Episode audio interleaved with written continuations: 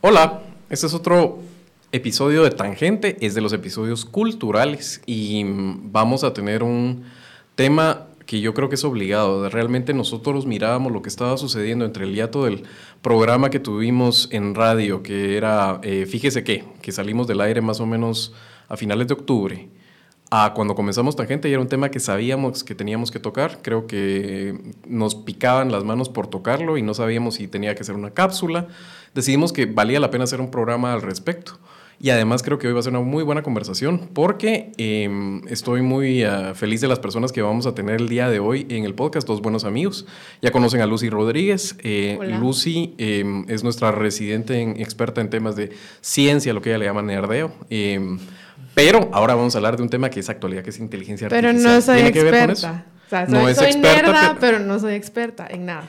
Y la otra persona que también ustedes, si escuchaban, eh, fíjese que lo recordarán, eh, es la persona que nos ayudaba a ver en parámetros cuantitativos, eh, por lo menos como indicador de la aguja, cómo se movía del discurso político en Guatemala, de actores políticos, a través de la herramienta que él desarrolló, es Gustavo Arrarte. Gustavo es antropólogo y Gustavo trabaja directamente con una de las aplicaciones de inteligencia artificial, que es análisis del discurso, aplicado en este caso a Guatemala y a los movimientos sociales, a actores políticos, y también a mecanismos de eh, machine learning, que es cuando la máquina misma puede ser entrenada eh, en procesos iterativos para cada vez tener unas respuestas más de lo que se está buscando, que es el objetivo al final, la variable, como sería en este caso, se llama la jerga, ¿verdad?, de control que estás buscando. Entonces creo que son personas ideales. ¿Por qué?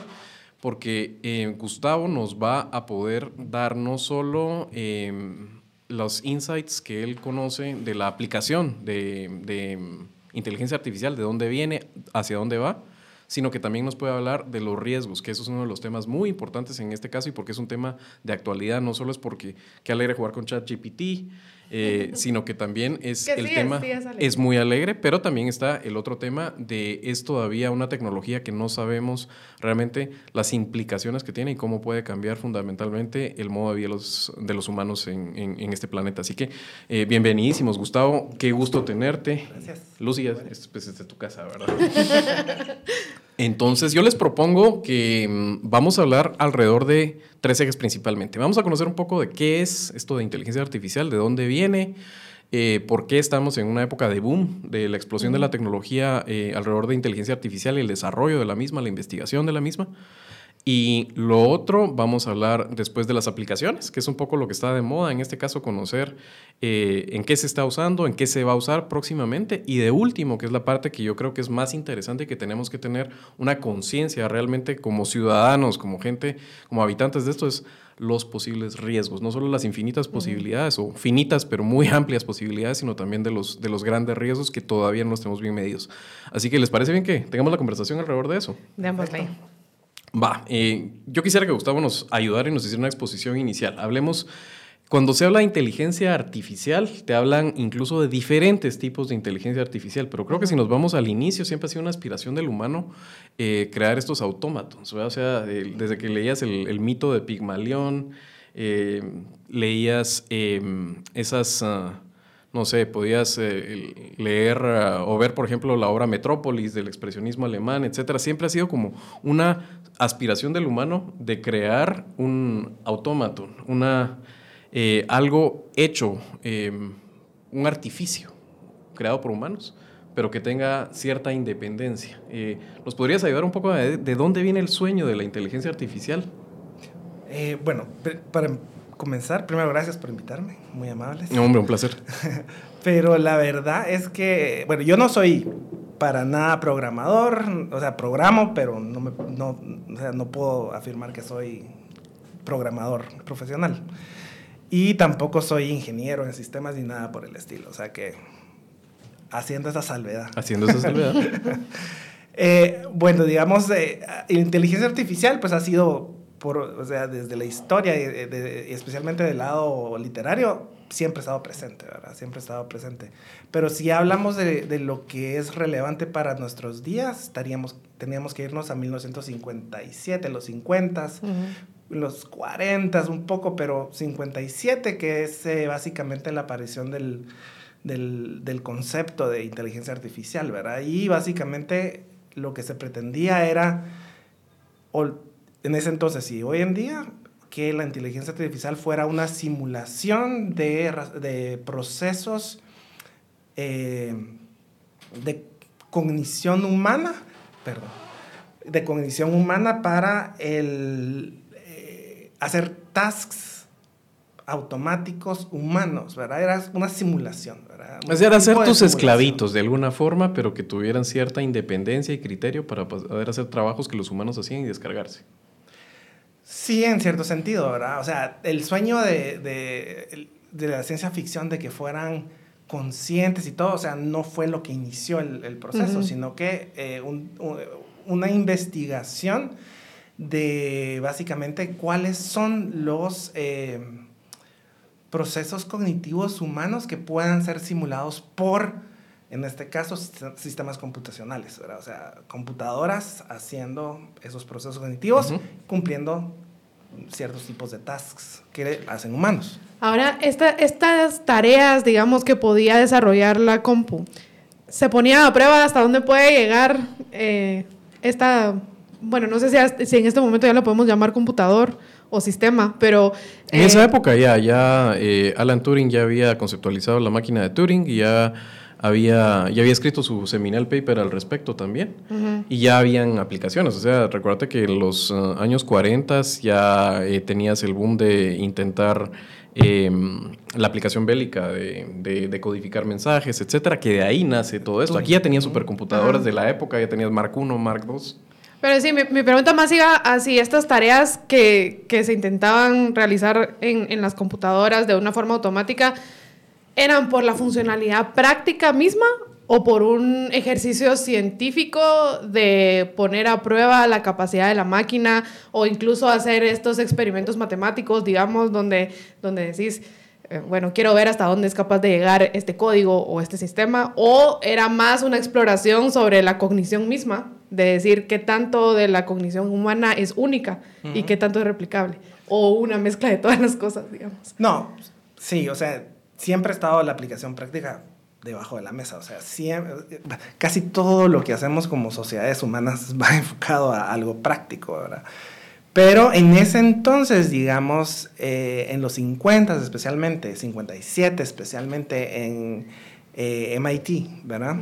Se juntaron dos cerebros maravillosos en el mundo, ¿verdad? Uno, eh, no me acuerdo el nombre, pero en el, en, ¿cómo se llama? En, en, este departamento de, de, esta naciente ingeniería en sistemas, o en ese entonces estudios computacionales, o lo que ustedes quieran.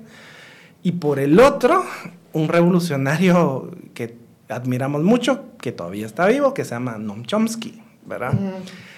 Noam Chomsky obviamente es conocido por sus posiciones políticas y todo, y básicamente el mundo popular le encanta a Noam Chomsky por ese lado, pero él es muchísimo más ah, importante eh, porque se, él va a romper eh, con, la, con la forma que se estudiaba el cerebro, especialmente la lingüística especialmente, pero obviamente lo que es el cerebro y eso va a vincularse con todos los estudios de cognición, neurociencia. Eh, y va a ser em, sus estudios de gramática generativa que va, va, a permitirnos hacer lo que estamos haciendo ahorita. Eh, y él siempre ha sido consciente de que este ejercicio era académico, ¿verdad? Y su crítica de hoy en día es que nos hemos desviado de eso. Le hemos hecho mucho énfasis a la parte práctica, ¿verdad? Entonces, digamos, ese año, esa década de 1950, de los 50, especialmente a finales de los 50, va a ser históricamente importante. Eso no significa que no habían ejercicios anteriores. Pero, eh, o sea, Chomsky va a, romper con todo lo que era la tradición de Skinner eh, y Pablo, que nosotros conocemos que es el condicionamiento, ¿verdad? Y que eso, que eso era la máquina de Turing, ¿verdad? O sea, tenés un input, tenés una, caja negra, ¿verdad? Saber cómo funciona, pero tenés un output después. Y un output, ¿verdad? Eso cómo no funciona es lo que va a romper eh, Chomsky, donde va a decir, bueno, o sea, eso no nos ayuda para entender eh, el lenguaje y obviamente la cognición humana. Lo que nos ayuda a ver esto va a ser lo que nosotros llamamos unidades gramaticales, que son generativas, y eso va a ser una revolución en cómo nosotros veíamos la cognición humana. De ese entonces a los noventas fue época de... El invierno, lo que le llaman el invierno, ¿verdad? O sea, básicamente, primero, obviamente, poderes computacionales y la habilidad de personas como nosotros de tener una computadora en, o sea, en, esas décadas era imposible, ¿verdad? Y el poder computacional, aunque uno tuviera un sound system, una mainframe de sound system, o, sea, era carísimo y no tenía mucho poder. O sea, nuestros celulares de ahorita tienen, más, poder, que esas mainframes, ¿verdad? O sea, era... O sea, e, esa, esa época fue una época que hubieron muchos avances, pero también muchos retrocesos, ¿verdad?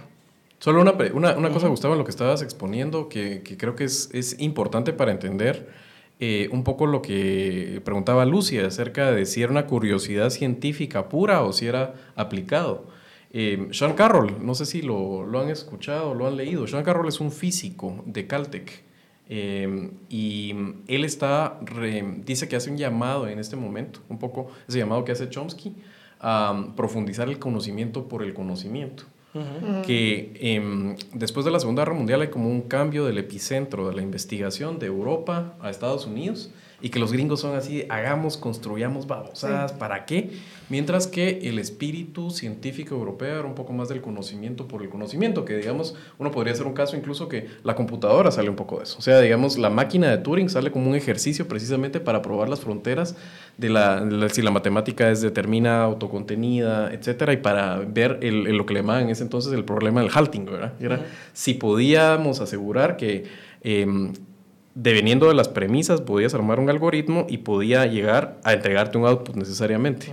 Y lo que prueba la máquina de Turing, para eso está hecho el, experimento mental, es para ver que no necesariamente es así. No te garantiza que de venir de las premisas y, derivarlas vas a llegar necesariamente a un output, sino que puede entrar en un loop la máquina. Entonces, es un poco lo que estaba, eh, ¿por qué hacer un caso de que hay que regresar a la investigación por la curiosidad y que eventualmente después de vienen las, las aplicaciones? Y la otra cosa es y vamos a hablarlo más tarde un poco la crítica que hace Chomsky al momento actualmente. Lo único que me hace a mí un poco ruido siempre con Chomsky es que em, a pesar de que él no se declara marxista, tiene unas prácticas marxistas en el sentido de que es muy revisionista él de sus propias... Es difícil, es correoso como un intelectual, es difícil a veces entender realmente Chomsky cuál era su postulado acerca de lo que él te dice, por ejemplo, de la gramática universal o de ese mecanismo que él dice tenemos en el cerebro que hace único que los humanos podamos eh, desarrollar lenguaje. Realmente si, si, lo miras no está como puesto en una teoría per se de, Chomsky, es difícil porque él ha ido como revisando y como a, través del tiempo corriendo, eh, pero sin decir antes estaba equivocado, digamos, y ahora la reformulo de esta forma. Es, es difícil encontrar un paper donde digas, este es el pensamiento de Chomsky así formula la teoría de la gramática universal, por ejemplo. Ok. Sí y no, o sea, hiciste varios puntos, pero no sé si querías... dale, dale. O sea, Estados Unidos, Europa, ¿verdad? O sea, mucho de esto obviamente va a venir de ese juego en academia, ¿verdad? No solo Estados Unidos, Japón, eh, Asia. O sea, academia per se. Obviamente la dinámica en Estados Unidos, donde el financiamiento no es público en muchos sentidos. hay, mucho financiamiento público, pero ese financiamiento público también es bastante utilitarista. Y la mayoría de financiamiento es privado, entonces obviamente hay un empuje más a crear cosas prácticas, que es... A invertir para sacar después redes. Exacto, ¿verdad? Entonces el internet, las computadoras, todo eso viene de, de, fondos públicos, pero por una aplicación práctica. Pero eso no quiere decir de que Estados Unidos no tenga, o sea, tiene mucha inversión en teoría investigación pura, ¿verdad? Muy, muy, muy, muy importante y muy interesante. Europa, por el otro lado, tiene muchos avances porque básicamente tiene mayor independencia, porque en su gran mayoría, con excepción de Inglaterra, los fondos son públicos, entonces se pueden dar el lujo de hacer mayor investigación independiente. Sin pedir un resultado concreto. Digamos. Sin pedir un resultado concreto. Y sin beneficiar a una persona o una compañía en concreto también. Exacto. Y está cambiando, ¿verdad? Ahorita con Boloña y todo ya está cambiando eso. Pero, sin embargo, todavía encontramos lugares que tienen mayor inversión eh, pública para ese tipo de, investigaciones. Ahora, sobre Chomsky, o sea, Chomsky tenemos que entenderlo en, en obviamente la teoría de Chomsky ha sido criticada, todavía sigue mm. siendo criticada, pero es un referente bien importante. Claro. Eh, por el rompimiento con el, con el conductismo, el conductismo de, eh, de, Skinner, ¿verdad? Eh, y porque nos va a permitir ese, e, esa investigación mayor que va a ser a, a, todo el área de cognición, ¿verdad? Cognición humana con una visión muy importante. Entonces, en esa parte, digamos, eh, cumplió su función, ¿verdad? Su función histórica. Hoy en día, obviamente, mucho más avanzado. Eh, como todo académico, va a revisar sus ideas, va a tener nuevas e-, evidencias, va a votar a algunas, va a avanzar a otras, va a crecer, o sea, ahí sí como todos, todos, ¿verdad? Sí, sí, yo, yo creo que eso no lo hace marxista. Lo Me hace, refería a Lo hace un ser humano que sigue vivo. No, pero, no, de hecho él, de hecho él rechaza viva, Mientras viva, él va a seguir como volviendo a revisitar y ver en qué se Yo lo que me refería con eso no es el pensamiento marxista, sino es la práctica que han tenido los marxistas después de Marx, decirte, Marx nunca se equivocó. Marx es perfecto, no tiene, y que revisitan las ideas de Marx y hacen apologías, en vez de decir, pues en su momento sentó las bases, pero ha caminado ya mucho la ciencia en ese sentido, y Marx no tenía, por ejemplo, la capacidad de poder eh, problematizar el capitalismo moderno. ¿Y qué hace? ¿Por qué dije eso de Chomsky? Que él mismo se declara que no es marxista, es una, persona de izquierda no marxista, es un anarquista precisamente, eh, eh, sociosindicalista anarquista, por ahí va un poco su rollo. Em, es que él nunca ha admitido que ha reformulado sus ideas, sino que es este acto de prestigitación. Pero eh, eh, eh, es necesario decir... Es necesario. Fukuyama lo hizo y es, por ejemplo, de las cosas que le dan credibilidad. De hecho, los buenos científicos lo hacen. No estás obligado a no haberte equivocado pero es parte de la honestidad intelectual y te acredita eh, si decías que te habías equivocado. Pero es una tangente. ¿Qué tiene que ver esto al final? Aterricemos. ¿Qué tiene que ver alguien que estaba eh, desarrollando eh, o problematizando el lenguaje, ¿verdad? Que, que, funda la lingüística moderna como Chomsky? ¿Qué tiene que ver, digamos, para que nos lleves a la aplicación a inteligencia artificial, que es el tema de hoy? Alguien, otro, otro de MIT que es contemporáneo este día, obviamente colaboró con Chomsky, que es de apellido Mar yo creo que, y él sí va más en función de la operacionalización, más allá de, del lenguaje, que es bien importante, él iba a, la aplicación de estas ideas de Chomsky hacia el lado de sistemas, ¿verdad? Sistemas biológicos, sistemas eh, mentales, cognitivos. Entonces, él va a ser importante porque va a dar los primeros pasos en explicar el cerebro humano, que va a ser bien importante. Eh, y la razón principal por lo que se va a fallar en esta primera ola, si ustedes quieren, de eh, eh, inteligencia artificial, ¿verdad? Que es básicamente esta idea de servomecanismos, ¿verdad? Entonces, básicamente uno tenía un, un, un task, ¿verdad? Que tenía que cumplir, ¿verdad? O quería cumplir un software, ¿verdad? Y un input, ¿verdad? Esta, esta idea básica. Entonces, las luces que tenemos automáticas son esas, ¿verdad? O sea, básicamente un software que permite cierto tipo de automatización, ¿verdad? Y que sigue siendo lineal, digamos. Un input, un proceso y un output. Sí, o sea... Y no es recurrente, no tiene ese mecanismo de aprender la máquina, refinar. Bueno, dependiendo de cuál, cómo definas aprender, ¿verdad? Porque si tienes un software que está dictando, no es que esté creciendo más allá de ese software. Ese es el algoritmo y punto, se cumple Exacto, se cumple y se, y se aplica, ¿verdad?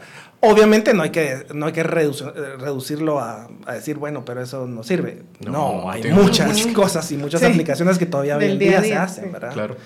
Eh, hoy en día, por ejemplo, si ustedes tienen un, ¿cómo se llama? Arduino, una, una, una tarjeta de Arduino o un Raspberry Pi, pueden crear este tipo de servomecanismos bastante avanzados para muchas, muchas cosas. Todavía la aplicación es bastante importante.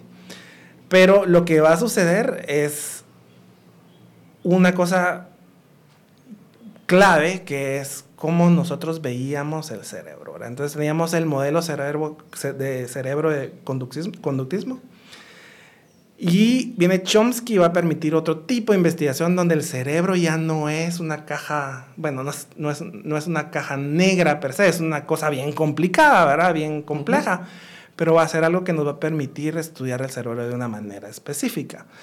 Y eh, yo estudié con uno de mis profesores que es Rom Are, no, no, sé si lo han escuchado. No. Físico, que le interesó toda su vida la psicología y sus aportes fueron sobre parapsicología. No para, no para psicología, sino que psicología pura, ¿no? eh, pero Romare, esa fue la primera vez que yo escuché sobre cognición y eh, inteligencia artificial con él, porque él y eh, mucha gente eh, vinculada con este programa MIT, él en Cambridge, estaban desarrollando un cerebro, ¿verdad? Un cerebro Una red neuronal, digamos. Ah, ah, ah, te saltaste, pero... y habían tratado de hacer esto, ¿verdad? O sea, crear algo artificial que pudiera tener un tipo de raciocinio. Y lo que fueron descubriendo fue que el cerebro no era una caja negra, sino que un sistema de conexiones, ¿verdad? Entonces, eh, estas conexiones, esas conexiones que eran neuronas, donde venían grupos de neuronas, donde habían ciertos tipos de estímulos, ciertos, ciertos tipos de interacción con el ambiente donde esas neuronas pues se activaban y se apagaban, activaban y se apagaban. Entonces lo que ellos hicieron fue llevar eso a sistemas computacionales. Entonces lograron crear un, un cerebro que ese mismo cerebro con esas, con esas conexiones, con un número limitado de células eh, neuronales, podían crear un cerebro con más células neuronales. Entonces ahí fue la revolución necesaria para crear procesos que ahora llamamos redes neuronales, ¿verdad? De ahí viene con este señor Romaré y sus colegas, ¿verdad? Hay muchos más, pero obviamente él, por ser el que me lo enseñó, pues se lo reconozco, ¿no? Eh, entonces, el encontrar este proceso que se llama redes neuronales va a ser clave para lo que tenemos hoy, ¿verdad? Porque lo que tenemos hoy como chat ChatGPT y todo ese tipo de, herramientas se basan en formas de entrenar a las máquinas que se llama machine learning. O sea, todo el machine learning es que las máquinas eh, puedan ser entrenadas para responder a distintos tipos de, de tasks, o sea, de, tareas. que nosotros quisiéramos eh, que, que, cumplieran, ¿no? Y em, la forma más eficiente, más rápida, hay muchas, pero una de las formas más rápidas es a través de la aplicación de redes neuronales. Redes neuronales no es un concepto de Romaré y no es un concepto que va a salir en, los, en el 2000 ni nada de ese tipo de cosas. Ya existía en el pasado. Pero las redes neuronales eh, que existían en el pasado eran muy sencillas, ¿verdad? Lo que van a hacer estos van a hacer aplicar el concepto de red neuronal para entrenar máquinas. Ahora, aquí, digamos, ya, ya, de una vez nos fuimos a, a, GPT-4 o al OpenAI, ah. pero yo creo que sí es bien importante porque, digamos, en mis conversaciones habituales que he tenido alrededor de este tema, que está como todo el mundo quiere hablar de esto ahorita, eh, he notado que mucha gente no dimensiona el poder que tiene esta inteligencia artificial o, o específicamente el, el, el GPT-4 porque están pensando, cuando piensan en inteligencia artificial, piensan en los algoritmos, digamos, de Netflix, de Spotify, de redes sociales, etc.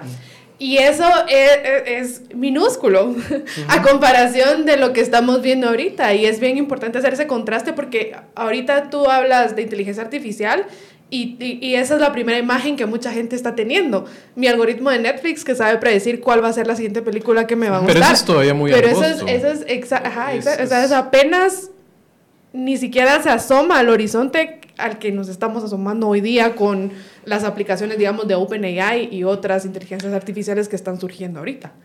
Sí, o sea, sí y no. O sea, OpenAI, Open, AI, perdón, eh, y GPT, todos los GPT 1, 2, 3 y 4. Ajá. Perdón, ibas a... Ah, perdón. es para que nos escuche mejor siempre. Ok. Eh, esas no las tenemos que ver como una revolución, ¿verdad? Las tenemos que ver como una evolución.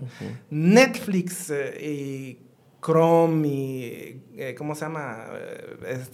los, browsers y todo ese tipo de cosas Las son redes parte de esa evolución, ¿verdad? Y no restando la importancia de lo que OpenAI AI, perdón, eh, logró, que es básicamente pasar de lo que nosotros llamamos single task eh, libraries, o sea, bibliotecas de una sola tarea. Ajá, bibliotecas de una sola tarea, que sería Netflix, que sería ese tipo de que cosas. Que solo básicamente te dan una predicción. Predicen qué te va a gustar, predicen eh, cuánto tiempo te vas a quedar en la aplicación, etc. O Alexa, o ¿cómo se llama la de Google?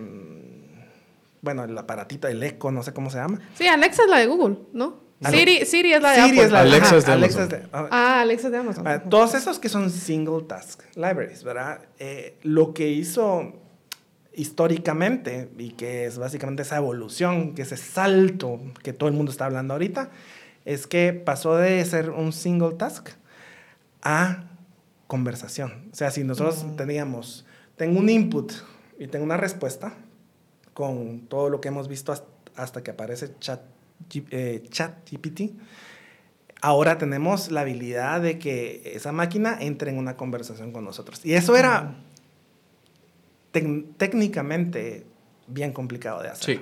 Y eso es, pues, hay que darles a ellos el honor de que lo lograron. Bueno, pero no fueron ellos, realmente fue incluso la tecnología, digamos, el momento transformador es año 2016, para los que esta conversación les provoca, lo pueden buscar, es un paper académico que escribe eh, gente de Google en consorcio con la Universidad de Toronto y se llama Todo lo que necesitas es atención, Attention is all you need, y básicamente es la arquitectura de la red neuronal. Eh, transformada. O sea, y de hecho así se llama, la, red neuronal se llama el transformador, el transformer en inglés. Y eso lo que permite es eh, precisamente basada en las ideas de análisis del discurso, que es lo que Gustavo estaba hablando, y estamos haciendo referencia a ChatGPT, que es como el top of mind que tenemos ahorita todos cuando hablamos de AI, y es ese como simulación conversacional que te da la sensación de que estás hablando con eh, alguien eh, o, algo que te está entendiendo, está, está, derivando significado de tus palabras y que es capaz de dar una respuesta congruente, acorde. Y eso solo se pudo mediante esta arquitectura de las redes neuronales que em, le permiten a la máquina em, en su set limitado de memoria saber a qué le tiene que estar poniendo atención todo el tiempo de acuerdo a las posiciones de las palabras y eso es lo que permita que haga textos grandes hilados. Eso no se podía hacer con la arquitectura neuronal anterior. por eso es que hablan de, pero por eso es que hablan, hablan de eh, épocas de invierno y épocas de explosión de, de, la inteligencia artificial y es lo que estamos viviendo. Y para centrar el debate al final de en el estado en el que estamos, por eso creo que Gustavo habla de una evolución es eh, esto básicamente todavía no son procesos de cómo los humanos construimos eh, razón o cómo nosotros razonamos. lo que es básicamente, para ponerlo en términos pueriles, es un montón de datos, algunos etiquetados y otros no, y mecanismos de que la máquina recurrentemente refina el proceso, el machine learning, y con este poder de la arquitectura neuronal, que le permite saber a qué le tiene que poner atención y no perder la vista de eso en los corpus de textos grandes. Y eso es lo que simula que es una, casi que estás hablando con una persona o con alguien que es capaz de derivar, eh, em, de razonar después de derivar de, una serie de premisas, unas conclusiones. Pero realmente no funciona así. Lo único que es es un montón de correlaciones, ¿verdad, Gustavo? Es un montón de relaciones que la máquina em, tira con base en el entrenamiento y que simula lo que nosotros podríamos entender o nos es familiar como que estás hablando con alguien que entiende y que está formulando ideas. Pero realmente no es así. Exacto, no, está simulando. esa, es la clave. O sea, es básicamente una, un loro sí. bien caro, bien complejo, porque no está, no está razonando, o sea, está simulando razonamiento y no está haciendo nada nuevo. O sea, fuera de ese corpus no puede, no puede, o sea, hasta ahorita, hasta ahorita tenemos que ser cautelosos porque estamos en el inicio, ¿verdad? Eh, no, no, puede, no, puede crear nada nuevo. Entonces, por ejemplo, me recuerdo que nuestro amigo Enrique Naveda, ¿verdad? Porque es, es bien novelero, ¿verdad? Viene y, y, cuando salió el GPT, él ya era el primero que ha hecho. Y viene y pone ¿por qué Guatemala es pobre? o algo así, y puso en el chat, GPT. Porque quiere contestar. bueno, y entonces le da una, una, respuesta que pues no estaba mal, ¿verdad? Pero no está haciendo nada nuevo el ChatGPT, está repitiendo lo que contiene su corpus, ¿verdad? Entonces, mm, crear novedad no puede, ¿verdad? Y si uno quiere, perdón, perdón, dale, dale. No, dale, seguí.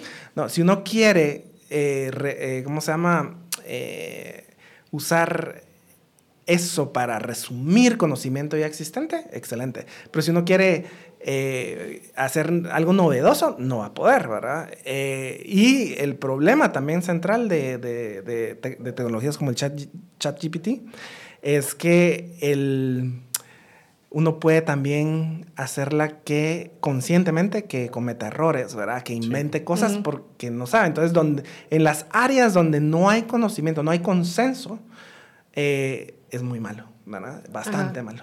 Ahora, yo, yo quiero acotar aquí algunas cosas, porque por ejemplo tú dices no puede producir nada nuevo.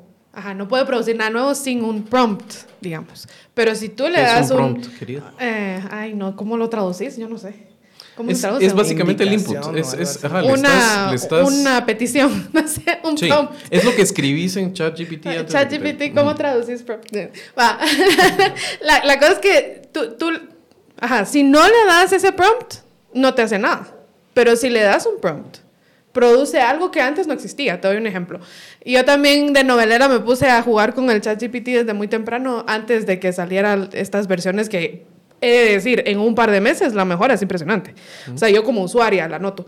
Pero digamos, eh, una de las cosas que hice recientemente era que yo tenía un formulario donde la gente ponía varios datos, entre eso una fecha, y esto iba a dar a, un, a una spreadsheet, ya me vas a decir que es hoja de cálculo. una, hoja de cálculo. Y, y luego yo lo que yo quería hacer era que esas fechas en la hoja de cálculo se fueran a un Google Calendar y que con cada entrada al formulario se actualizara el calendario en sí. ¿ya? Em, obviamente yo no soy programadora, no lo logré, vi cantidad de videos de YouTube de cómo se podría hacer, si hay que hacer un, ahí un poquito de código, etcétera, para lograrlo. Bueno, fui con mi amiguito ChatGPT y le pedí, eh, quiero hacer esto, le expliqué dónde tenía cada información, etc. Y me dio varias opciones, entre esas una que era totalmente automatizado, con cada entrada al formulario se iba a colocar la fecha en el calendario al final. Y esa sí requería un código. Le dije, escribime el código, porque yo no sé escribir código. Me escribió el código y me explicó cómo colocar ese código para que funcionara mi ciclo total desde que el usuario llena una fecha en el formulario, ese formulario, esa fecha va a una hoja de cálculo y de esa hoja de cálculo se va a un calendario de Google. Ese código no existía, o sea, ese código es nuevo. sí existía. ¿Se existía? claro que existía. pero te lo creó para ti. O sea, no es que era para ti. Customized. Pero en algún momento, en algún tiempo de la historia, alguien tuvo que haber creado procesos similares y existían para el ahí, ¿verdad? Hmm. Entonces, lo que creó fue consenso sobre procesos que eran similares al tuyo y te produjo un... Pero uno específico para mis necesidades, o sea, como que lo modificó. Ajá. Eh, sí, para, para ti, o sea, tú le diste la indicación de que querías, ¿verdad? Entonces, con lo que tú querías, te produjo eso. O sea, yo también yo no uso ChatGPT, ya les voy a decir por qué, pero, eh, o sea, lo usé tres veces, ¿verdad? Solamente tres veces. Y, yo y solo por curiosidad, porque yo sabía qué consistía, digamos, detrás de todo eso. También hay otras intenciones, ¿verdad? Eh, pero eh, una de mis aplicaciones fue SQL, ¿verdad? porque SQL es una herramienta bastante conocida, o sea, básicamente todo el mundo ha hecho lo, todo lo posible que hay por hacer en SQL. Y obviamente ChatGPT sin problemas me dio el query que yo necesitaba para SQL. Y probé con Rust, que es un lenguaje más reciente, para que me diera una interfaz entre Rust y SQL. Y ahí sí no pudo, ¿verdad? tuvo bastantes problemas. ¿Por qué? Porque esa área de conocimiento no está tan desarrollada como SQL. Excel, Google Calendar, todo eso se o sea, vos pensás que, a la larga en lo que estamos es que em, la cantidad de el pool de donde puede derivar sus respuestas depende del corpus de texto que ha sido alimentado. O sea, la cantidad de datos que tiene es incapaz de generar nuevo conocimiento. Y además, el tema es que todo lo que te está haciendo ChatGPT eh, aunque simule realmente em, procesos de razonamiento, lo único es correlaciones de palabras. Identifica las correlaciones de la entrada, que es el prompt, y después te tira otra, eh, con base en eso, otra correlación. Pero eso es todo el tiempo, no hay una reflexión adentro de una causalidad, no hay un pensamiento ah, no, original. O sea, sí, yo, yo, sí estoy consciente de que no es una máquina que tiene conciencia de sí misma y, y quizá todavía no es razonamiento lo que está haciendo pero sí es otra forma de aprender, digamos. Cuando se habla de machine learning y hablábamos de, de dónde venía, eh, no sé, digamos, por ejemplo, los algoritmos de YouTube, etcétera, todos los demás con los que estamos más familiarizados tenían una forma de aprendizaje. Y esta forma de aprendizaje que tienen ahora estas inteligencias artificiales nuevas, como las de OpenAI, por ejemplo, e, es otra forma, ¿no? Sí, o sea, Sí, básicamente es esta, esta capacidad, la, la, novedad es la capacidad de continuar diálogo, ¿verdad? Entonces, si tú le decís, haga esto y no pudo, ¿verdad? Pero si tú le seguís preguntando, preguntando, preguntando, puede llegar a la respuesta que Y si le das las lecturas, porque eso lo he hecho también. Exacto. Como que le he dicho, lee este paper y aquí te explica, por ejemplo. Exacto. O un transcript de un video de YouTube. Exacto. Todo ese tipo de cosas va ayudando al, ahí a hacer las conexiones. Pero no es solamente correlaciones. O sea, redes neuronales, eso es en realidad, o sea, tenés un layer, el input, ¿verdad? Sí. Tenés lo que se llama hidden layer, que sería toda la parte escondida de procesos que no son visibles para nosotros, ¿verdad? Y tenés un output, ¿verdad? Es, o sea, la clave del, de las redes neuronales es que cada eh, input, ¿verdad?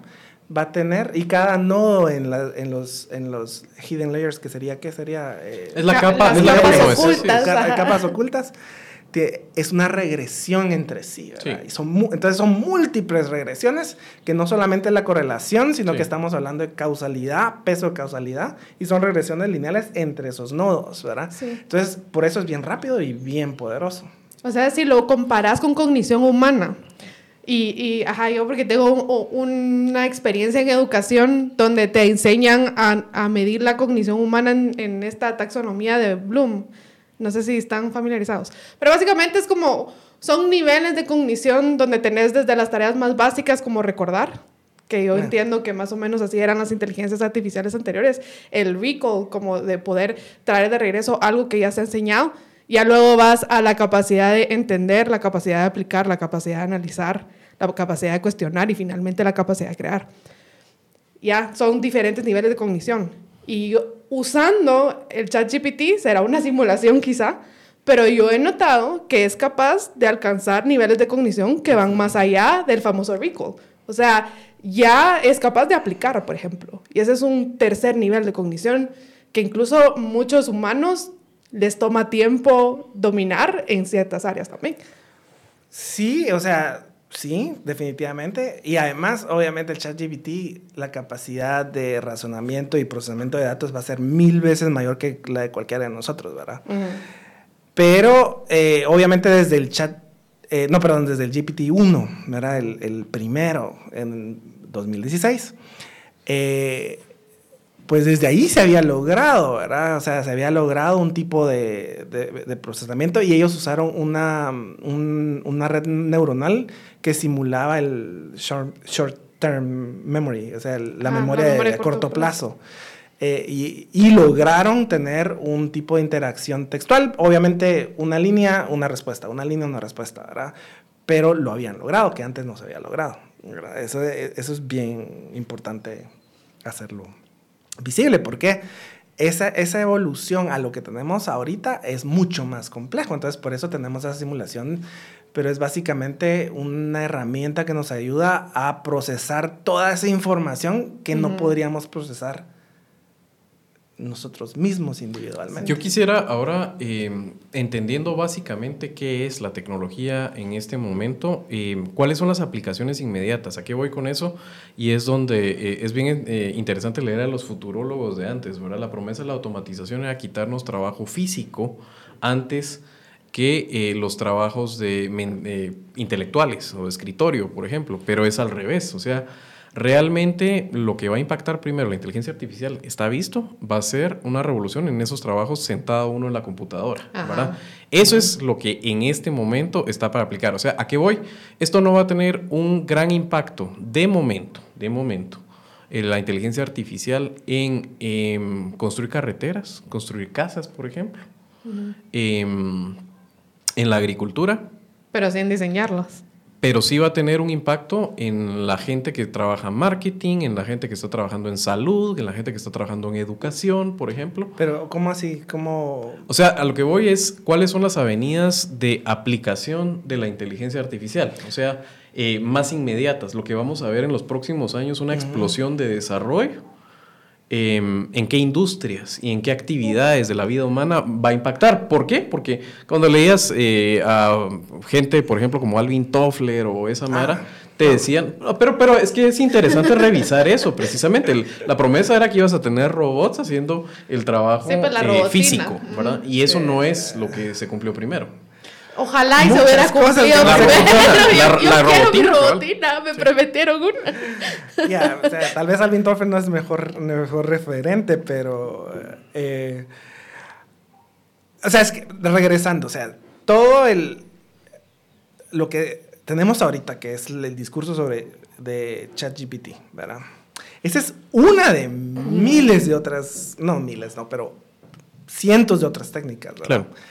Eh, y, hay todavía aplicaciones de ahí que día con día las, o sea, nos afectan, ¿verdad? O sea, para nosotros eh, muchas de las soluciones que tenemos hoy en nuestras casas vienen de eh, inteligencia artificial. Ya mismo, ¿verdad? Spotify y todo ese tipo de cosas, ¿verdad?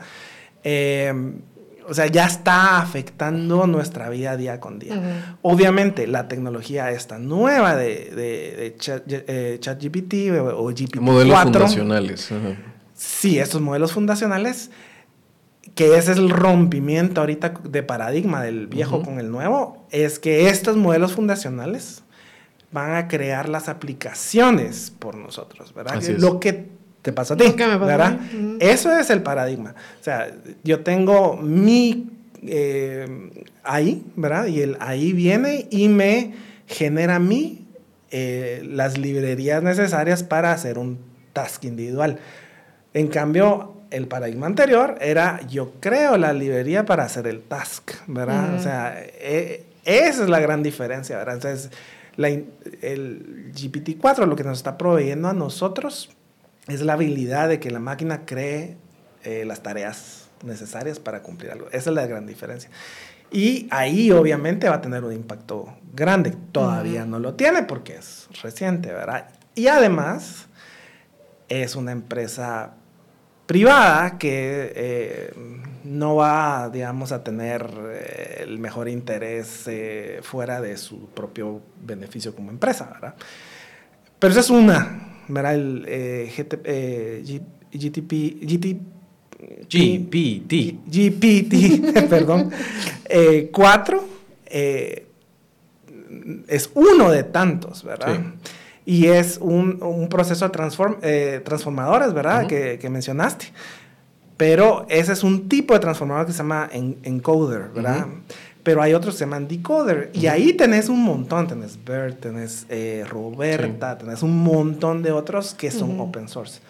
Yo, básicamente, lo que esperaría es que esa área sea más importante, más relevante para nosotros que GTP4, de GTP bueno, pero estás hablando, digamos, la tecnología es la misma, lo único es eh, si es abierto el código o no, el acceso y que otra ah, gente lo pueda explotar. Es bien importante. No, yo sé que es bien importante, pero digamos, estoy todavía eh, explorando la idea de dónde va a afectar realmente y vamos a ver la aplicación de estos modelos fundacionales primero, más importante, eh, en la vida. O sea, básicamente no es que vaya a reemplazar necesariamente algunas plazas de trabajo, puede que sí, puede que no pero, em, por ejemplo, los desarrolladores de páginas web, esa gente sí va a tener su trabajo grandemente afectado, porque va a haber una tecnología en la cual tú puedes intermediar a través de estos modelos fundacionales No hablemos de GPT porque, como dice Gustavo, ese es uno de varios. Básicamente es la arquitectura neuronal con los algoritmos de aprendizaje, del input, la correlación, después regresión para poder,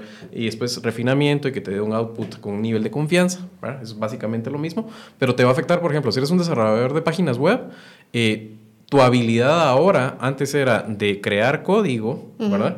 Ahora va a ser de darle instrucciones a un modelo fundacional para que lo haga mejor, pero algunos clientes van a poder saltarte si ellos tienen esa capacidad de poder dar las instrucciones. Eso va a ser también, por ejemplo, en, Con los diseñadores gráficos también. Todos esos, todos esos, todo ese tipo, digamos, de tareas que son creativas, pero son como rutinarias, que eh, todo eso eh, corre riesgo de transformarse grandemente. Por ejemplo, también salud. Eh, la, salud tiene dos, dos, grandes avenidas donde esto puede impactar. Una es, le tiras el montón de síntomas, por ejemplo, y de exámenes. Y en vez de ser un proceso deductivo de ir razonando, como lo que miramos del doctor House, ahora le puedes tirar eso a un modelo fundacional y va a poder decirte, yo creo que es esto, por ejemplo, porque tiene el poder, además, digamos, de, de, de poder aplicar, eh, por ejemplo, razonamiento bayesiano a cierto nivel y te va a poder mitigar sesgos y cosas así donde los médicos fallan a la hora que dan diagnósticos. Eso va a ser grandemente impactado en el futuro. O sea, es muy provocador ver cómo eso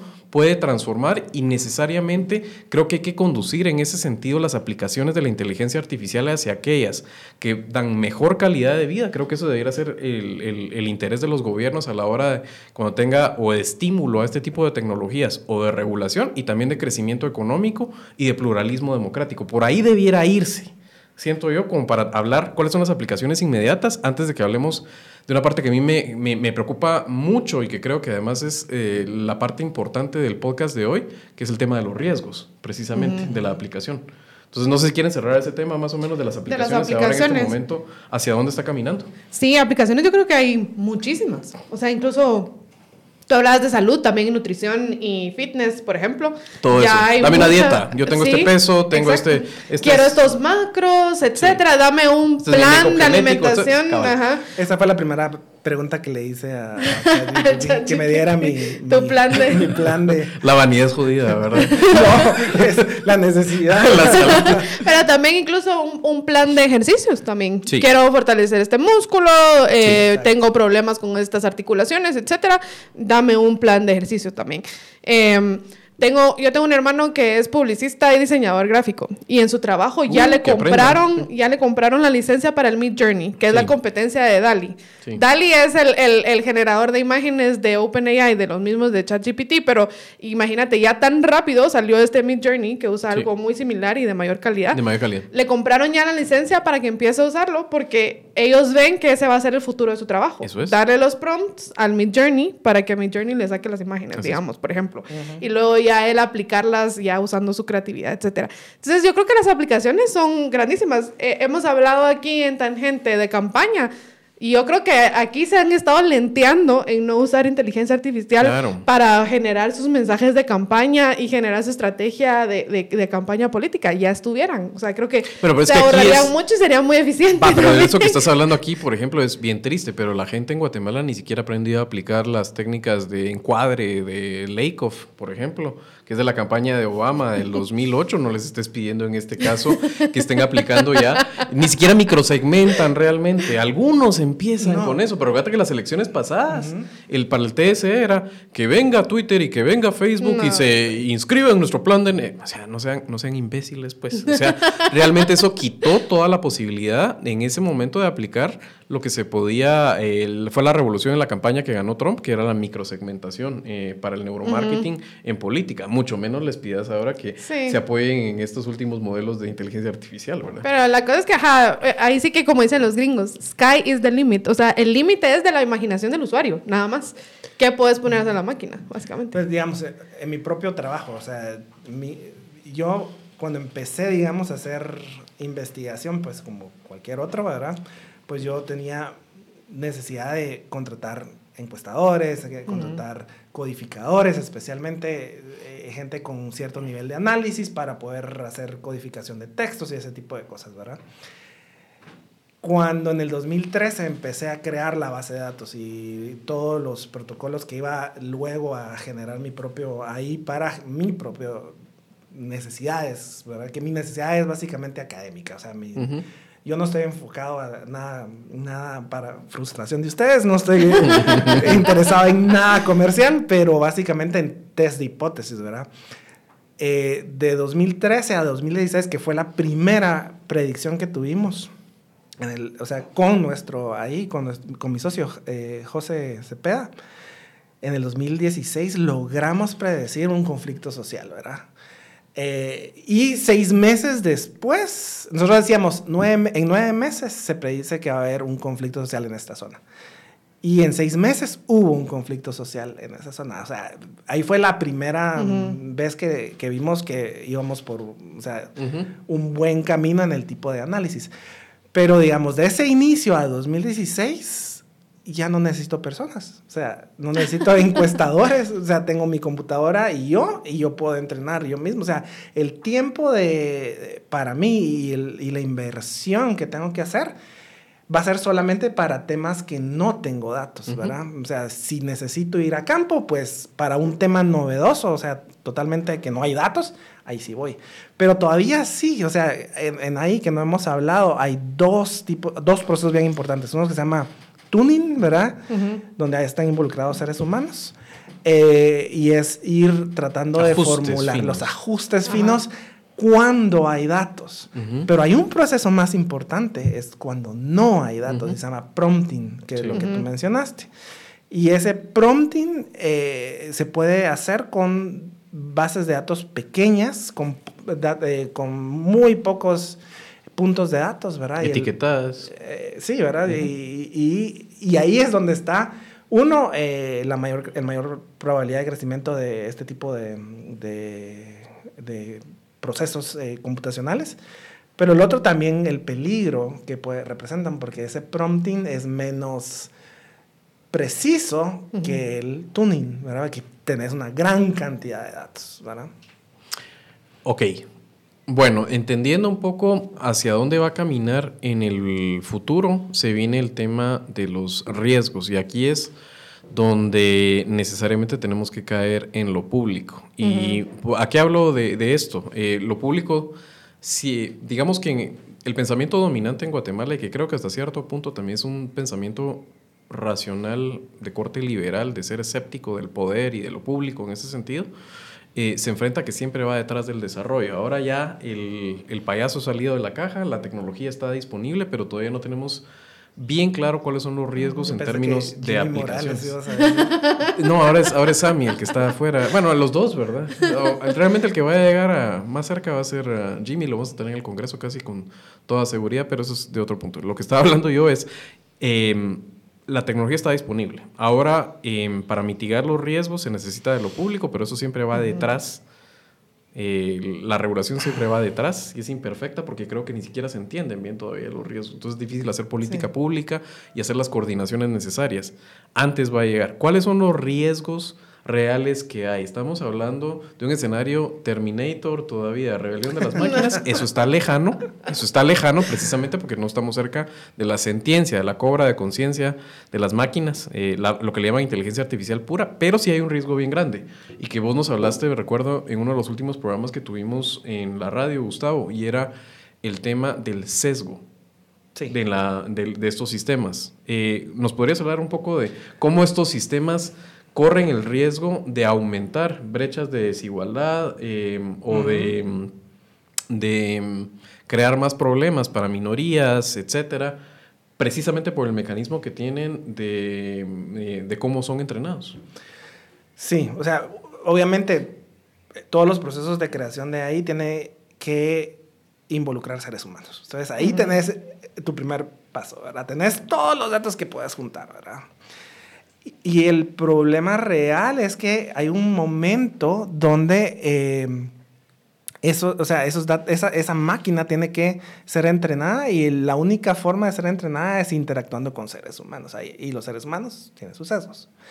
Pero aparte de eso, o sea, el, el corpora, o sea, toda la colección de, documentos que, que, que, van a alimentar eh, la base de datos, obviamente va a tener eh, un sesgo. ¿Por qué? Porque estás, o sea, todo lo oral, o sea, salvo que eh, sea grabado y que puedas eh, transcribirlo y que fuera, fuera parte del, corpora, todo eso oral, o sea, no va a estar representado. Entonces, solamente la, lo que puede ser recolectado va a, va a ser posible tenerlo. Y ahí tenés sociedades como la guatemalteca que Madre santa, o sea, la producción nuestra en términos de conocimiento es nula. O sea, ni poquísimo, nula. ¿verdad? Eh, entonces, dependemos de otros. ¿verdad? Entonces, uno de mis, de mis problemas con el AI es que yo tengo que entrenarlo. Si voy a entrar a un tema diferente, ¿verdad? un tema nuevo que no está dentro de mi AI de conflictividad social, tengo que entrenarlo. ¿verdad? Y eh, cuando, eh, cuando eh, empieza una producción de, de, entrenamiento al, al, al, protocolo de la máquina, lo que encuentro es diferencias lexicales, ¿verdad? Es un, o sea, si ustedes oyen hablar a Neto Brand, ¿verdad? O a Suri Ríos, y los voy a codificar, o sea, Neto es bien complicado de codificar, porque habla, habla primero, habla metáforas, habla eh, hipérboles, o sea, tiene un lenguaje bien colorido, o, o tres quiebres, bastante colorido, o este señor, eh, ¿cómo se llama el de los helicópteros? Carlos Pineda. Carlos Pineda otro a nivel de menchito. O sea, estamos hablando de, de, personas que tienen un lenguaje bien específico. Y tengo que entrenar la máquina para que entienda eso. Uh Ríos es más... Ceremoniosa. Ceremoniosa, menos hiperbólica. Más tiene menos complejidad. Eh, hasta la dicción es buena y todo ese tipo de cosas. O cuando tengo que codificar a Codeca, ¿verdad? Una, un documento de Codeca eh, es diferente a una, a una ¿cómo se llama? Plan de gobierno. De... Plan de gobierno o alguien que está dando declaraciones en la televisión de Codeca el más fácil de codificar hasta ahorita para mí es eh, este Gutiérrez, ¿cómo se llama? El de Dionisio Gutiérrez. ¿Por qué? Porque primero es habla de, habla de lo mismo. o sea, es casi que bien predecido y es como eh, va todo creciendo. Va, va creciendo, creciendo, creciendo, pero yo sé, yo sé que la máquina eso lo, le va a tomar 0.0001% de, de, de, ¿cómo se llama? En tiempo de codificación porque es bien sencillo, ¿verdad? Eh, pero hay documentos que no. Y si voy a incluir a Honduras, por ejemplo, o voy a ir a El Salvador, entonces y nosotros como guatemaltecos en realidad, o nuestras sociedades, no generan conocimientos. Entonces, todo se está generando de fuera. Entonces, ahí va a haber una brecha gigante. Vamos a estar dependiendo de corpora creado fuera de Guatemala para otros. Y eso que te fuiste a algo mucho más específico. El primero va a ser a nivel de idioma. O sea, solo para que tengan ustedes una idea, y yo creo que eh, una buena práctica para los que manejan inglés es hagan las preguntas de sus queries, a, ya sea ChatGPT o Google, háganlo en inglés en la medida de, de, lo posible porque van a encontrar, creo que la proporción es casi de 7 a 1 información que hay en, en, idioma español. Entonces, ahí hay un sesgo porque la cantidad de, de documentos y de información que le puedes meter a un modelo fundacional desproporcionadamente va a venir en mayor cantidad de algunos idiomas, iniciando por el inglés, francés, chino, alemán, etcétera. Eh, el español estaba entre los primeros, pero va a la saga, creo que va como número 5 o 6. Eh, y ya no digamos el conocimiento, como está diciendo Gustavo, creado aquí, pero ¿a qué es importante en ese sentido? Es el conocimiento creado, obviamente, desde ciertos puntos de vista, tiene un sesgo hacia algunas culturas, puede tenerlo también hacia ciertos grupos sociales, hacia ciertos grupos eh, etnográficos, lingüísticos, etc.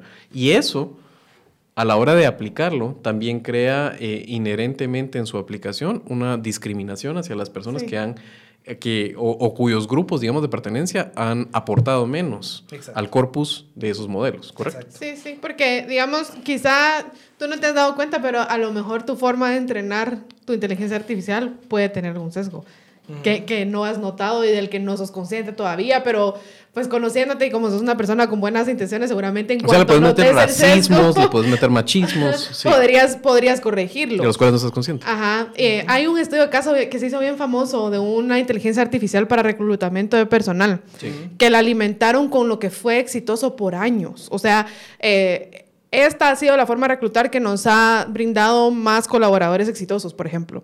Y así entrenaron a, a la inteligencia artificial. Y ellos no se habían dado cuenta que eso ya traía un montón de sesgos y que la inteligencia artificial replicó esos sesgos, Claro. por ejemplo. Ahora, en una entrevista que vi recientemente le contaba a Javier con Sam Altman, el que es el CEO de, de OpenAI. OpenAI. Él decía que la forma en que, eh, o sea, que él está consciente que los sesgos es uno de los riesgos más grandes y que una de las formas en que ellos están tratando de atacar los sesgos es justamente fijarse en la forma en que entrenan eh, el modelo fundacional, le llamas en español. ¿Cómo Así se llama, Ah, eh, modelos gracias. fundacionales. o modelos eh, de lenguaje a gran escala. Ajá.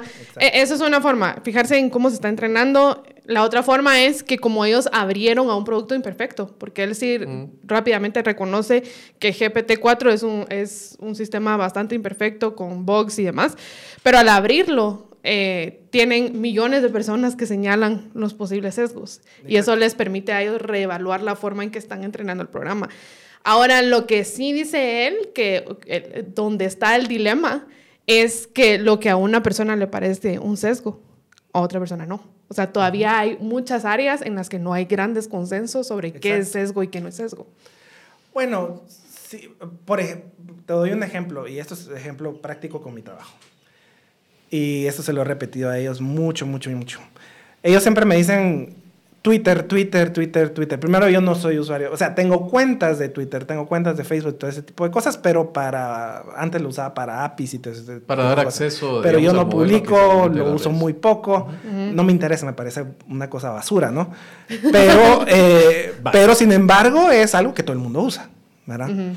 Cuando voy a cuando inicié el proceso de, de, cómo se llama de creación de la base de datos me, me encontré de que bueno uní todo mi, corpus verdad en, eh, lo uní todo verdad nosotros generalmente cuando hacemos análisis de discurso tenemos dos tipos de fuentes de datos.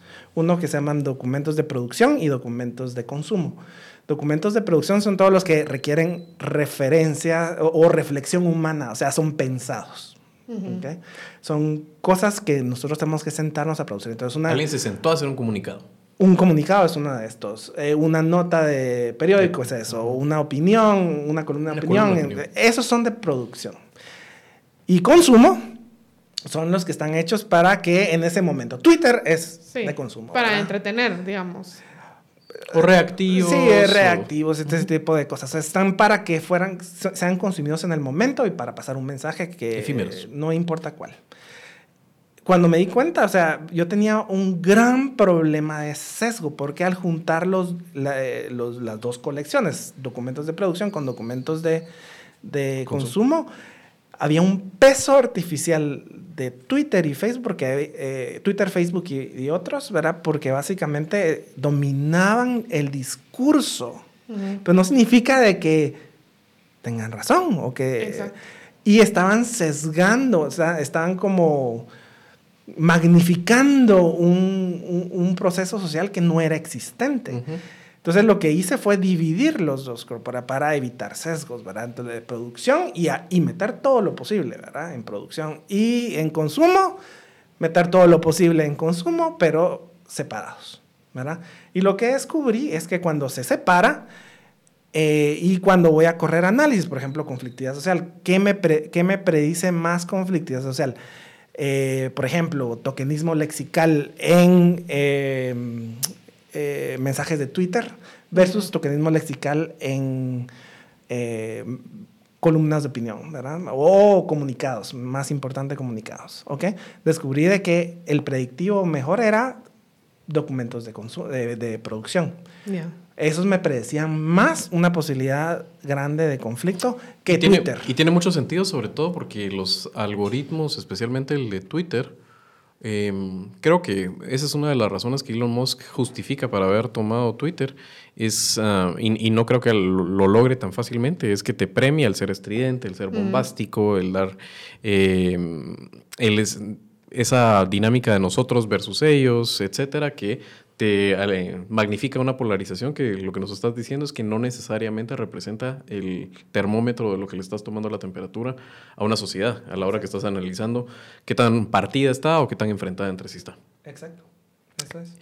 Ok, em, ¿qué opinión tienen ustedes precisamente en línea de, mucha no sabemos en qué nos estamos metiendo, reflexionemos un poquito de esa llamada un moratorio en la desarrollo de inteligencia artificial que firmaron varios desarrolladores, eh, líderes del sector privado, innovadores, académicos, eh, y que algunos dicen, nah, esto es lo que siempre, innovar, capitalismo, no le pongamos trabas, eh, no estemos regulando, hay que ver qué onda, y los otros que dicen te estás quedando corto, ¿verdad? O sea, realmente el moratorio de seis meses no va a hacer nada para un problema en el cual no sabemos si incluso puede terminar siendo una amenaza eh, esencial al, modelo de vida eh, o al estilo de vida de la, de la especie humana en esta tierra. ¿Qué opinan ustedes de, ese llamado a, a mucha pongamos los pies en el suelo? Yo pienso que, número uno, es, es un poco ingenuo pensar que esto se va a detener.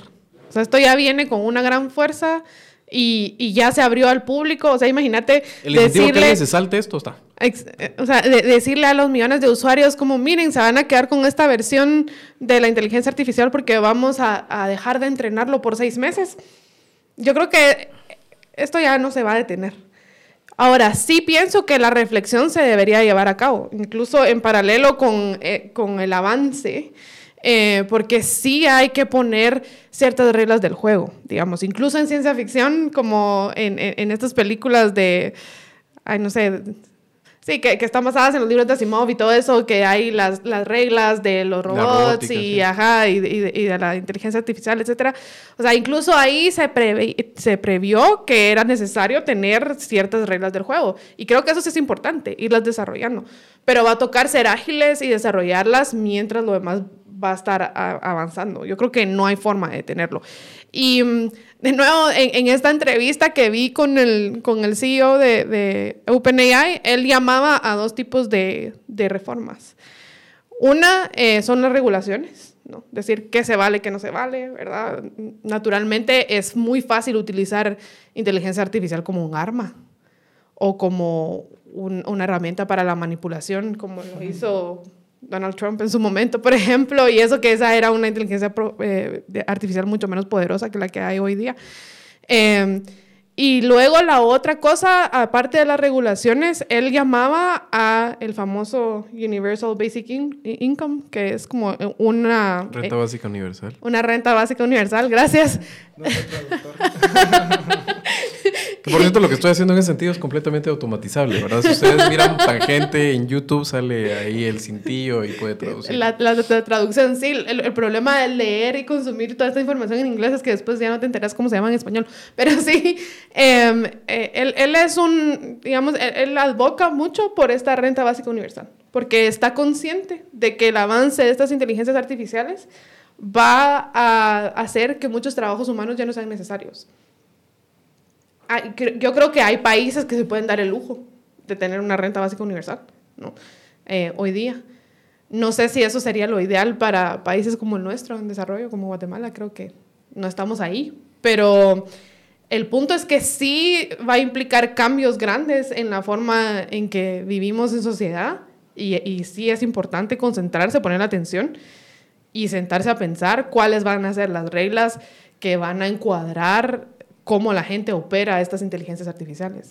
Sí, yo creo que ese, eso creo es el riesgo más grande porque yo creo que fue muy prematuro el proveer al público en general una herramienta como ChatGPT. el desarrollo es casi imposible de pararlo. O sea, el desarrollo en ahí. Porque básicamente alguien que tiene conocimiento necesario para generar eh, análisis, ¿verdad? Con una regresión lineal ya, tiene, ya puede hacer mucho, ¿verdad? Eh, conocimiento bien básico. Eh, tiene una computadora multicore con suficiente memoria y puede hacerlo. O sea, y que se dedique a recoger, recoger, datos, lo puede hacer. Es casi imposible que vaya, vaya, vaya a frenarse. Lo que sí es proveerle las herramientas a el público en general, ¿verdad? Gente como Enrique Naveda, ok, va, está bien, es, el, es novelero y le, le, encanta, ¿verdad? perfecto, pero hay otros que no, es- no son Enrique Naveda, son gente malintencionada y gente que no es, o sea, nuestros políticos, por ejemplo, podrían estar usándolo y no le daría yo mucha eh, credibilidad de cómo lo podrían usar ellos, ¿verdad? O sea, el hecho de haberlo llevado hacia el público en general, sin ningún tipo de mediación, sin ningún tipo de, regres- de regulación, Regulación. ahí eh, fue el error. Creo que lo fregado es que vivimos en una época de donde el sistema mundo está eh, precisamente amenazado y satanizado. Vemos precisamente esas personas que te reviven nacionalismos, te están diciendo ahora que hay una agenda oculta de las grandes élites mundiales y las de todo lo que salga de las Naciones Unidas es un anatema, cuando francamente nunca ha sido 100% efectiva desde los principios en que fue fundada, después de salir de la Segunda Guerra Mundial y el horror que la humanidad dijo, ¿cómo podemos hacer precisamente para evitar otra vez una destrucción a esta escala?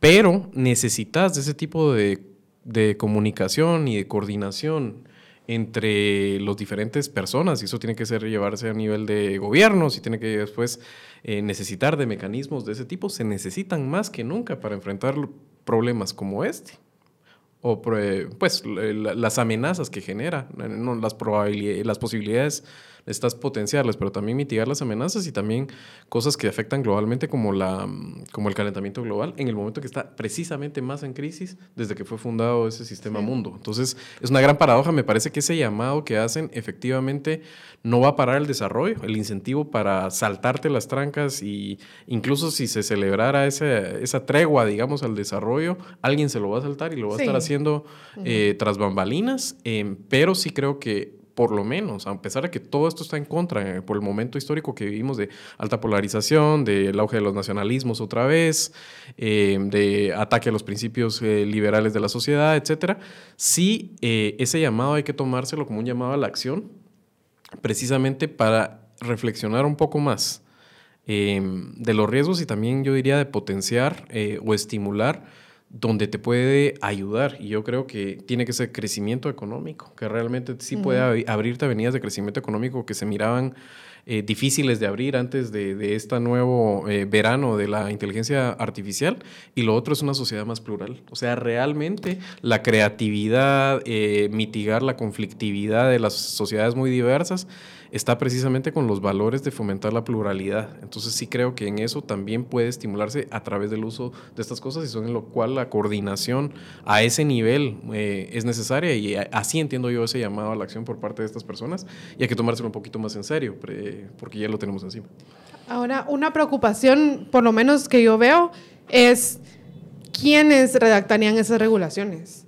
Porque suponete, si te pones a ver los videos de la audiencia que tuvo el CEO de TikTok en, en el Congreso o el Senado de Estados Unidos recientemente, es una vergüenza esos representantes. O sea, no, sa- no, no, no tenían una idea, no sabían qué le estaban preguntando, no entendían que era TikTok, no entendían que es un algoritmo, no entendían que es el Wi-Fi, no entendían nada. Sí, pero ¿qué es esa en este momento? que es la gente que está en esos puestos? Tienes que trabajar. Yo creo que Pero- lo único que tenemos que apostar es a que estas personas que están en esos puestos de toma de decisión entiendan mejor. Exacto. Pero porque no los vas a poder reemplazar, Lucy. O sea, Porque, eh, eh, pero ese es el gran riesgo, que en manos de ellos está construir esas regulaciones. No, yo, yo, yo, parte de mi entrenamiento, yo, yo estuve, en- bueno, no crecí en Guatemala, o sea, crecí parte de mi, de mi infancia, sí, después me fui a estudiar fuera, ¿verdad? Y parte de ese entrenamiento fue ir a hacer pasantía en el, el Senado y en el Congreso en Estados Unidos.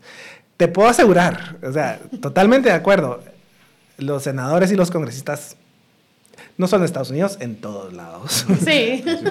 no son buenos, ¿verdad?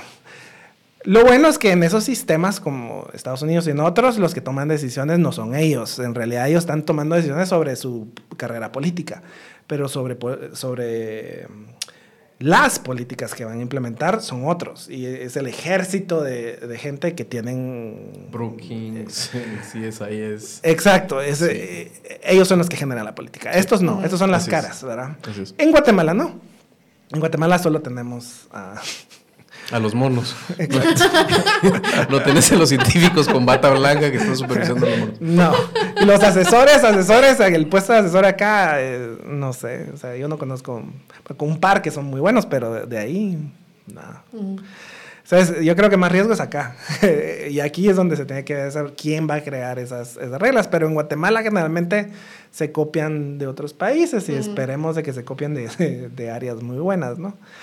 Eh, pero regresando a tu, a tu pregunta sobre, sobre estos, estos riesgos. Sinceramente, uno de los riesgos que yo veo, que no necesariamente va con la tecnología en sí, ¿verdad? Pero un riesgo que sí veo es como sociedad en sí. Guatemala es, Guatemala específicamente comparado a, con Honduras o comparado con México, nuestros vecinos, es una sociedad que no genera conocimiento. Consume, pero no genera conocimiento. Nuestros investigadores, aquellos que tienen doctorados y todo ese tipo de cosas, no son investigadores. Están en puestos administrativos o en cooperación internacional, porque ahí es donde pueden comer, ¿verdad? no generamos conocimiento y cuando yo voy con un producto que viene de eh, ahí, y vos te has dado cuenta de esto, y, generalmente yo lo que hago es no solamente dar el producto en el informe, sino que decir, bueno, y esta es la evidencia, ¿verdad? Y este es el proceso que llevé yo a llegar a esa evidencia. Pero, cuando, pero muy poca gente, primero, he encontrado de que... Te documenta el proceso de cómo creaste ese conocimiento. Uno, empezando por eso, pero que te entienda. Porque cuando, cuando, si digo regresión, yo sé que, o sea, no me van a escuchar, ¿verdad? O sea, necesitamos un cambio social profundo donde tengamos una masa crítica que pueda entender los procesos mínimos, ¿verdad? ¿Qué es una regresión? ¿Qué es estadística eh, bayesiana? ¿Qué, es, ¿Qué diferencia entre bayesianos y, eh, eh, ¿cómo se llama estos? Em, estadística común y silvestre. O sea, lo mínimo para entender los procesos que conlleva la evidencia requerida para decir esto sirve, esto no sirve, ¿verdad? Cuando tengamos esto, vamos a poder generar nuestra masa crítica y decir, bueno, este producto, esta tecnología, la podemos adoptar o no.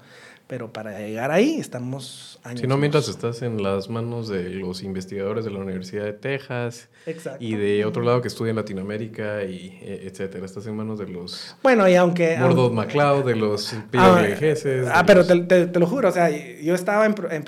no son malas manos, pues, pero no son guatemaltecas. o sea, yo estaba en, en competencia en, digamos, en estudios, ¿verdad? En consultorías de estudios. Estoy yo guatemalteco viendo en Guatemala, que mis costos van a ser muy, muy, muy bajos y que voy a darles un sistema bueno, ¿verdad? Pero hay alguien de Estados Unidos o de Europa que está compitiendo por, la, por el mismo estudio.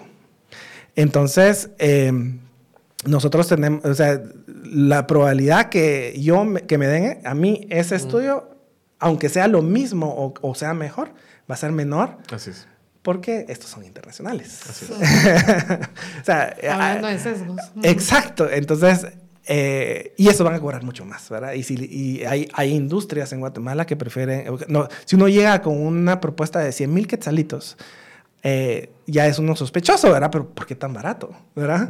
Pero si alguien viene con 200 mil dólares, ah, esa debe ser bueno. O sea, esa, ese Esa es la lógica detrás de Guatemala no se detiene, por ejemplo. Exacto, ese criterio no lo tenemos. Forward. no tenemos la forma de consumir evidencia. es, que costó no sé cuántos millones de dólares vos.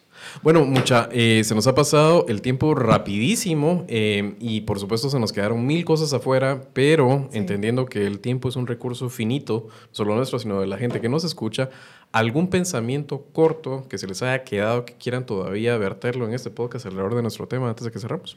No usen GPT-4, no usen ChatGPT. no, hombre. Usen Cerebra, que sea open source, que ustedes puedan ver el código para ver qué tienen ahí y especialmente lean de dónde vienen los datos de Corpora. Cuando ya estén convencidos de que el código no está vendiendo sus datos, no está recogiendo sus datos, no está... Mm. Y vean de dónde viene el Corpora que está generándola ahí, hasta ahí adopten esa tecnología. ChatGPT no es una buena tecnología en ese sentido. Es buena, interesante, novedosa, entretenida, pero no ¿Por qué le estás entregando, digamos, que no le hayas entregado ya por tener Facebook y... A primero, bueno, yo no. Bueno, Ustedes pues sí. yo no uso Linux, no uso, no uso Apple, no uso Google, no uso nada de eso. Yo parto de la premisa que ya mis datos son de ellos. Lucy.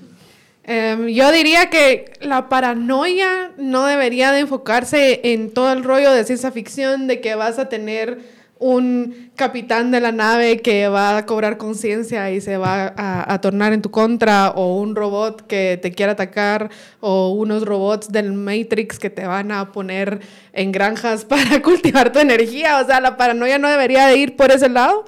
Si hay alguna preocupación es sobre cómo se va a regular esto, qué tipo de trabajos va a venir a sustituir o cómo nosotros nos vamos a tener que adaptar al mundo conviviendo con inteligencias artificiales. Pero en general, por lo menos a mí me parece fascinante convivir con inteligencias artificiales y yo sí lo veo como optimista porque pienso en todas las posibilidades que hay de crear cosas y, y de generar digamos, nuevas aplicaciones a este tipo de tecnología. Mi pensamiento cierra va un poco en línea de lo que decía Gustavo y es, no tenemos ni siquiera lo básico en este país para ser un país funcional, siendo tomado en serio a la hora de las grandes decisiones que se van a tomar, ya sea en cualquiera de las crisis que pueden haber del mundo, recursos que se acaban, cambio climático, eh, el uso de inteligencia artificial, guerras, porque no somos un país serio y para ser tomado serio en este, en este caso. No tenemos una democracia funcional, no tenemos lo más básico de controles de pesos y contrapesos. Em, y no tenemos un aparato del Estado que haga lo mínimo que se le encarga y eso se traduce en un montón de cosas y entre esas es precisamente no tenemos un corpus de creación de, de pensamiento sistematizado que pueda precisamente ser eh, usado para entrenar estos modelos y que tenga una aplicación más directa y con menos sesgo hacia nosotros. Entonces, tenemos mucho camino y brecha que cerrar para llegar a ser un país que sea tomado en cuenta. Vamos, a estar siempre en la mesa de los niños, mientras que en la mesa de los países adultos van a estar otros. Así que tenemos que empezar y ponerle coco a lo básico. Estamos en época de elecciones. Eh, y mm, tenemos que tener el pensamiento crítico desarrollado y creo que los que escuchan este podcast inherentemente van a ser una minoría en este país muy pequeña y lo único que pueden hacer en este caso es llevar el evangelio de la duda a donde puedan, eh, critiquen, cuestionen, consuman información y eh, traten de quitar vendas de los ojos. Así que ha sido un gustazo, como siempre. Em, estamos haciendo creo que el segundo cultural de Tangente, de muchos que se vienen. Gustavo, ha sido un gustazo tenerte, ya sabes que esta es tu casa. Vamos a tenerlo eh, seguro a Gustavo con otros de los, de los temas que él nos ha ayudado siempre a entender un poco mejor la, eh, Guatemala a través de las herramientas que él trae a la mesa, no solo de este modelo, sino eh, la antropología aplicada, las ciencias sociales aplicadas precisamente para entender mejor este país. Y Lucy, por supuesto, dueña de la casa. un gustazo tenerla como siempre. Amigos, un abrazo y nos vemos en el próximo Tangente. Pero recuérdales dónde. Ah, bueno, están todas nuestras redes Tangente GT. Em, a través de eso estamos subiendo los podcasts completos. Puede oírnos solo audio en Spotify, puede vernos con imagen en YouTube y hay clips nuestros en todas las redes sociales, en Facebook, en Twitter, en Instagram y en TikTok. Así que mire los cortos, compártalos con sus amigos, eh, avíseles que Tangente está al aire y que nos escuchen. ¿Y algo más? Suscríbanse. Muchas gracias. Chao. Mucho gusto.